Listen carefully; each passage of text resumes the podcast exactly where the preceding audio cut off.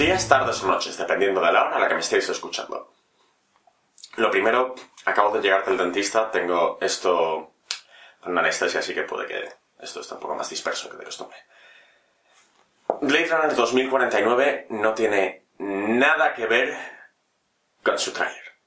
A juzgar por él, la película sería una de acción. Afortunadamente, no es así. La película es una que se ciña a las características del género que le corresponden. Es decir, es una película negra en toda regla. Como tal, eso significa que es un poco típica y tiene algún que otro cliché.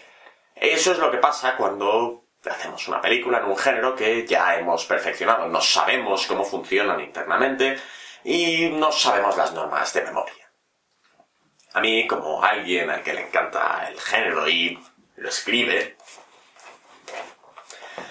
la película me ha encantado. El problema de esta clase de películas es que no puedes hablar demasiado de la trama ni del misterio, porque gran parte de la gracia es ver cómo se va desvelando el misterio y también cuál es, porque rara vez estas películas o noveletas empiezan con el misterio que se quiere resolver. K, interpretado por Ryan Gosling, es un replicante y también es un Runner, es decir, caza replicantes. Él es un Nexus 8, creado por la Wallace Corp, los sucesores de la Tyrell. La Tyrell original, no, la de verdad, no la de Juego de Tronos. El film empieza con él yendo a retirar un replicante en las afueras de Los Ángeles. Una vez ahí, sin embargo, descubre algo que le pondrá en un camino que nunca se habría imaginado.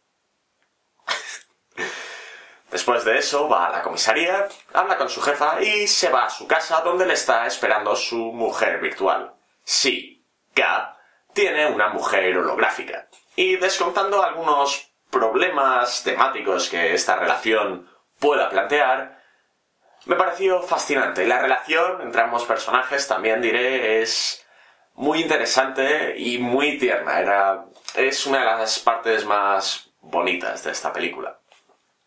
Por otro lado, el director de la Wallace Corp, originalmente llamado Wallace, está muy interesado en el caso que K está investigando, de manera que manda a Love otra replicante, a intentar conseguir lo que K está intentando conseguir. Y sí, me doy cuenta de que es muy frustrante que hable así de la película, pero, como ya he dicho, si dijese qué es lo que están buscando, la película perdería gran parte de la gracia. Eso es todo lo que puedo decir abiertamente de la película. Así que voy a contaros un poco el trasfondo. Después de varias, varias movidas con replicantes, unos 30 años más o menos antes de que empiece la película, y un apagón generado por la explosión de una cabeza nuclear en el cielo, es decir, hubo un pulso electromagnético y todo, todos los aparatos electrónicos se fueron al garete, después de eso, la Tyrell quebró y se ilegalizó la fabricación de replicantes. Unos años después, Wallace Corp compró los restos de la Tyrell y consiguió que se volviese a legalizar la fabricación de replicantes. Y ahí es donde nos encontramos al empezar la película. Es un comienzo tan bueno como cualquier otro. 2049, como su predecesora, tiene muy poco que ver con la novela de Philip K. Dick en la que ambas están nominalmente basadas. Esto no es necesariamente malo, aunque Sueñan los androides con ovejas eléctricas es una de mis novelas favoritas y me parece maravillosa, es muy distinta a nivel temático y traducirla al lenguaje audiovisual sería una labor titanesca y creo que el resultado no, no merecería la pena. Mis problemas con la película son dos y muy muy similares y los que hayáis visto alguna reseña mía, como la de Get Out, déjame salir, sabréis por dónde van los tiros. De entrada, 2049 eh, quiere plantear una versión de Los Ángeles racialmente diversa. Sin embargo, casi todos los personajes son blancos. No pasa nada porque el protagonista de esta película sea blanco, de hecho es hasta cierto punto necesario, pero si quieres crear un mundo étnicamente diverso, debiera parecerlo. Es cierto que hay algunos personajes que hablan en otros idiomas y que son étnicamente africanos o asiáticos, pero en mi opinión no hacen lo suficiente como para vender la diversidad que se supone que tiene Los Ángeles en 2049. Por otro lado, no se explota el subtexto que hay entre la relación humana y replicante y la dinámica de esclavitud que hay en el caso de los replicantes. Está de fondo y poco más.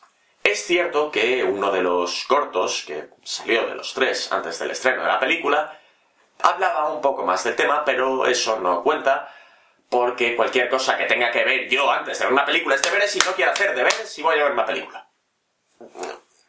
Ah, ahora, en serio, estos tres cortos están muy bien hechos y lo único que hacen es dar un poco de trasfondo a la película. Es como se debieran hacer estos cortos.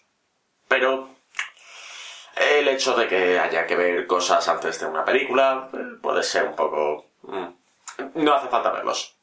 En resumen, 2049 me ha parecido una película maravillosa.